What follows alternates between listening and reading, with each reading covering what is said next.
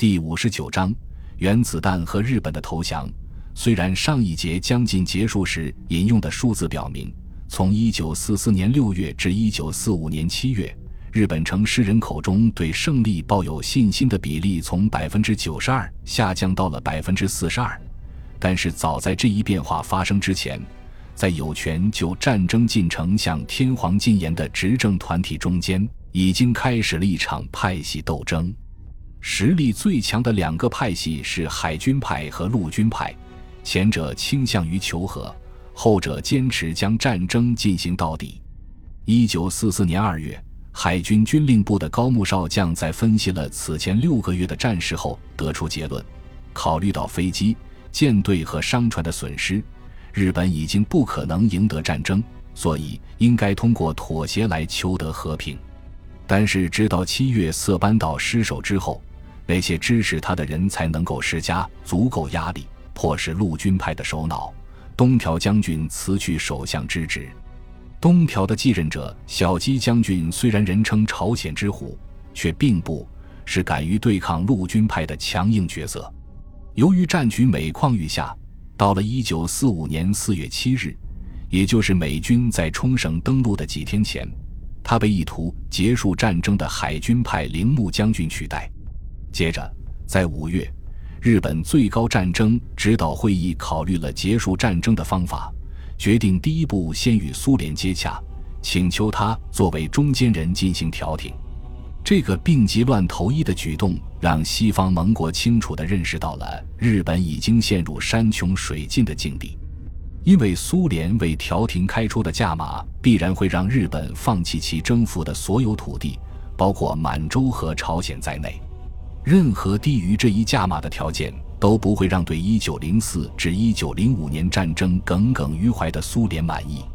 既然日本人提出这一请求，就表明战争本可以在六月以对英国和美国非常有利的条件结束。当时，除了一个障碍——同盟国的无条件投降政策之外，美国的军事力量已经为确定而迅速的胜利扫清了道路。但是这个障碍无法以军事手段清除，它束缚了英美两国的手脚，却为苏联打通了政治解决之路。此时，苏联可以通过这条道路获得他们四十多年来在东亚梦寐以求的利益，正如无条件投降已经让他们在东欧获得了做梦都不曾有过的战利品。所以说，苏联参与这场战争就是为了鼓励和扩张共产主义。于是，当远东的战争进行到关键时刻，西方盟国却被自己所困，不得不将政治主动权拱手让给他们的东方盟友，而战争也就继续了下去。六月二十日，裕仁天皇再次召集最高战争指导会议的六名成员开会，告诉他们战争必须结束，为此可以接受除无条件投降外的任何条件。一个月后，同时发生了两件大事。一是同盟国在波茨坦共同商定了对德国的处理；二是七月十六日，在新墨西哥州的一片沙漠中，世界上第一颗原子弹成功爆炸。第二件大事的结果被迅速通报给正在波茨坦开会的杜鲁门总统，他当时就决定将两颗这种炸弹投放到日本，为的是缩短战争进程，从而挽救美日两国数以万计的生命。这个决定一经做出，身在美国的斯帕茨将军就接到了命令，要在八月三日后的某一天，对四个候选城市中的两个投放原子弹。于是，广岛和长崎因为活动和人口集中而被选为目标。虽然为缩短战争时限、挽救更多生命，但采用这种违背一切人类戒律和战争惯例的做法，无论如何都不能算作是正当的。否则，以缩短战争和挽救生命为借口，任何可以想见的暴行都会成为合情合理之举。事实上，以杜鲁门总统和丘吉尔首相对这种新式武器的威力的了解，它的使用只能是为了威胁日本。要是不马上投降，对日本人民的屠杀将没有界限。这一点在杜鲁门总统八月六日声明中得到证实。他说。如果他们不立刻接受我们的条件，那么灾难将继续从天而降。在这个地球上还从未有过类似的景象，这相当于一个歹徒在对受害人说：“不照我说的做，我就杀你全家。”如果真心想要挽救生命，那么杜鲁门总统和丘吉尔首相就不应该用采如此残酷的战争方式。他们仅需要清除无条件投降的障碍，届时这场战争就会立即终止。以下事实可以证明。他们其实已经认识到了这一点。七月二十六日，英国、美国和中国联合向日本提出了包含八项投降条件的最后通牒，其中比较重要的是下面这几项：欺骗及错误领导日本人民，使其妄欲征服世界者之威权及势力，必须永久剔除。该无人坚持非将负责之穷兵黩武主义驱出世界。则和平安全及正义之新秩序是不可能。开罗宣言之条件必将实施，而日本之主权必将限于本州、北海道、九州四国及无人所决定其他小岛之内。无人无意奴役日本民族或消灭其国家，但对于战罪人犯，将处以法律之裁判。无人通告日本政府立即宣布所有日本武装部队无条件投降。并以此种行动诚意实行予以适当之各项保证。除此意图，日本即将迅速完全毁灭。虽然考虑到这场战争特有的非道德性，这些条件不可谓不合理，但他们却遗漏了一个最为重要的问题：天皇的地位。天皇在日本人民眼里就是一尊神，而且他掌握着宣战和议和的权利，也是日本陆军。海军和航空兵的最高统帅，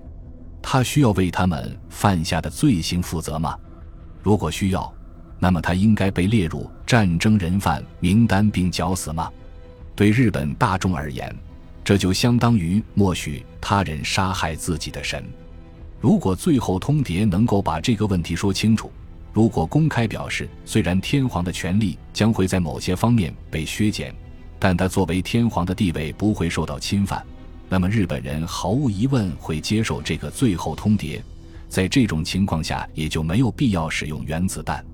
八月六日早晨，当产业工人开始一天的工作，学生来到学校上学时，一架 B 二十九式飞机载着十一个人的机组飞进了广岛。这个城市被斯帕茨将军选为了两个目标中的第一个。上午八点十五分。这些人中的一个搬动一根操纵杆，放出了一颗连接着降落伞的炸弹，然后这架飞机就迅速掉头逃离即将发生爆炸的区域。片刻之后，在中心城区西北部分的上空，距地面数百英尺的地方出现了两个火球。据计算，它们的核心温度高达数百万摄氏度，释放的压力达到每平方英寸数十万吨。一场火焰风暴由此发生，同时引发了成百上千起火灾。最远的一处距离爆炸中心投影点有一万三千七百英尺，远在两万四千英尺之外的人都感到皮肤灼热，一万五千英尺外的人被烧伤，而致命的辐射光线照遍了半径三千英尺的范围。总共有四点四平方英里的城区被彻底焚毁。市区九万座房屋中有六五零零零座被毁，这场浩劫就好比在一个小人国城市上空引爆一颗比英国最大的巨型炸弹还大一倍的超级炸弹。当时这座城市大约有三十二万人，按照官方的伤亡名单，其中有七万八千一百五十人死亡，一万三千九百八十三人失踪，很可能还有同样数量的人受伤。因此。总计伤亡人数是十八万左右。八月六日，杜鲁门总统在一次公开声明中提到了这场由寥寥数人制造的骇人听闻的大屠杀。他的讲话中包括下列内容：十六个小时前，一架美国飞机在日本军队重要的基地城市广岛投下了一颗炸弹，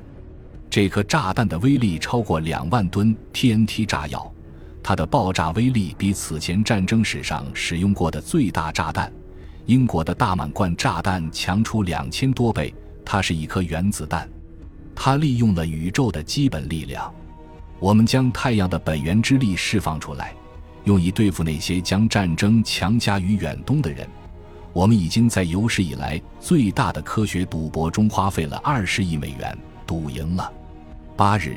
斯大林仿效一九四零年的法西斯豺狼墨索里尼，对日本宣战。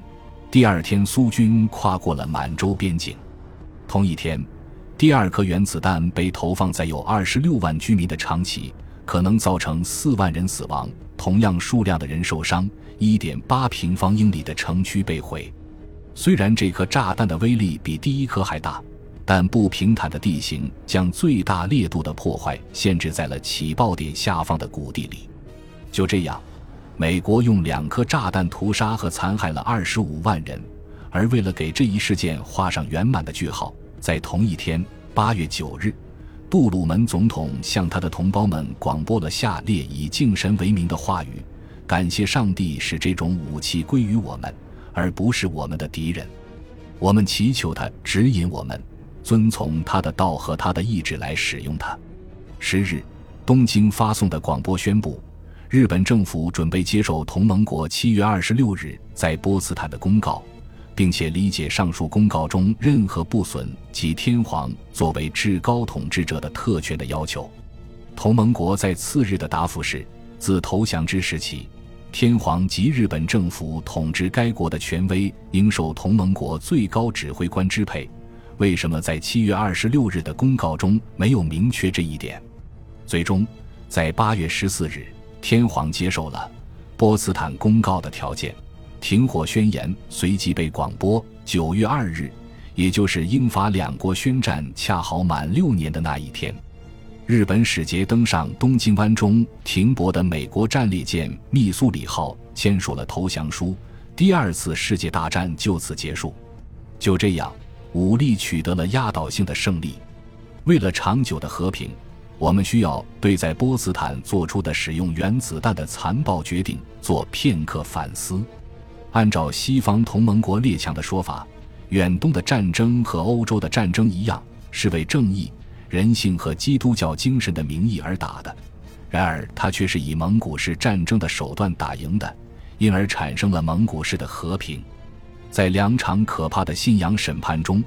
广岛和长崎的居民就像昔日的异端和女巫一样，被烤成深褐色或黑色的焦炭，在几分钟之内或是许多个小时之后死去。在原本矗立着城市的地方，广岛的西蒙斯神父写道。是一道巨大的烧灼疤痕，越来越多的伤者来向我们求助。伤势较轻的人吃力地拖着比较严重的伤号，他们中间有负伤的军人，有怀抱着被烧伤的儿童的母亲，被烧得面目全非的人向我们招手示意。一路上有许多已经死去和正在死去的人，在通向内城区的三小桥上，我们遇到了长长的一队被烧伤的军人。他们或是借助拐杖，或是由烧伤较轻的战友搀扶着缓慢地行进。桥上还站着几匹被丢弃的马，马头低垂，身体侧面有大片的烧灼痕迹。死者其实比伤者幸运，因为辐射的后果太可怕了。我们在资料中看到，受害者随后会腹泻便血，然后死去。有的人是发作后两三天就死去，大多数人都。活不过一个星期，验尸结果显示，伤者血象发生了显著变化，白血球几乎完全消失，骨髓严重退化，咽喉、肺部、胃部和肠道的黏膜都出现严重的红肿。在距离爆炸中心五千英尺的男子失去了生育能力，而处于爆心投影点三千英尺范围内的不同孕期的妇女几乎都发生了流产。即使远在六千五百英尺外，也有人流产或者生下很快就夭折的早产儿。在距爆心六千五百英尺至一万英尺的孕妇中，约有十三生下了表面正常的婴儿。在爆炸两个月后，全城妇女的流产、堕胎和早产发生率是百分之二十七，而正常情况下应该只有百分之六。原子弹对士气的影响同样令人惊奇，与预期恰好相反。就全体日本人而言，原子弹对其看待战争的态度的影响，远不如在目标城市中明显。只有在距离广岛或长崎不超过四十英里的临近城市中，才有显著的士气影响。即使在目标城市中，也必须强调指出，原子弹并未一举摧毁日本人的斗志。与其他日本城市相比，广岛和长崎的失败主义情绪并未超过平均水平。就整个日本而言，军队的损失和失败，例如在色班岛、菲律宾和冲绳的失败。对士气的影响是原子弹的两倍，全日本遭到的其他空袭合计，在这方面所起的作用更是达到原子弹的三倍。以食品短缺为代表的消费品匮乏和随之而来的营养不良，